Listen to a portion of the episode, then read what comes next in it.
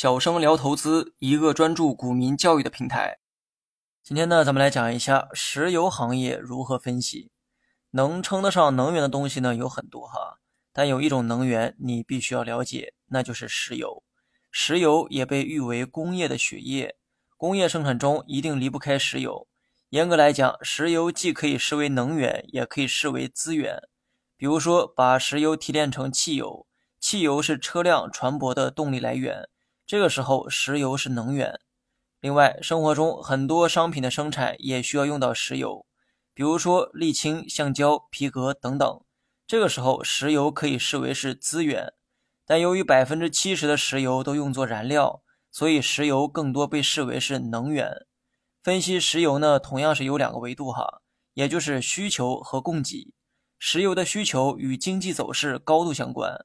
这里的经济要着眼于全球经济，当经济高速发展的时候，对石油的需求就会大幅的增加，相关企业的销量自然也会提升。发展经济意味着要生产更多的商品，而商品生产需要用到石油。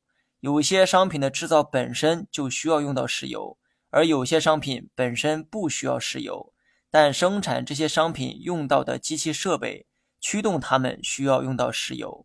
经济高速发展时，需要大量提高生产力，而生产力的提升意味着需要用到更多的石油。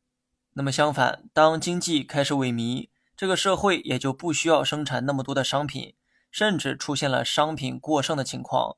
这个时候不需要有那么多的工厂开工，也不需要用到那么多的石油。所以，分析石油的走势，很多时候就是在分析经济形势。经济向好，人们对石油的需求就会增加。经济不好，对石油的需求就会减弱，而经济的波动又是周期性的，所以石油等能源企业也被称为是周期股。无论是能源还是资源企业，他们的兴衰与经济发展高度一致，所以这些企业在股市中也被称为周期股。这里的周期指的是经济周期。以上说的是石油的需求端，然后呢，再来说一下供给端。我国呢是石油进口大国，大部分的石油依赖进口，所以国际上石油的供给变化会直接影响国内。这里呢需要了解一个国际组织，叫做欧佩克加。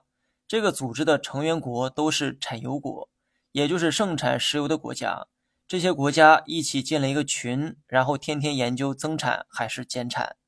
由于他们站在同一阵线上，又同样都是产油国。所以完全可以做到控制石油的供应量。当油价过高，他们就会增加产量，让价格跌回去；当油价过低，他们就会减少产量，让价格涨上去。美其名曰防止国际油价大幅波动。话虽如此，但都是依赖石油赚钱的国家，你很难说他们的决策没有私心。但由于这些国家掌握着石油的供应量，所以分析他们的意图啊也很重要。毕竟，决定价格的不光有需求，还有供给。好了，以上是全部内容。如果你学会了，别忘了在评论区回复六六六。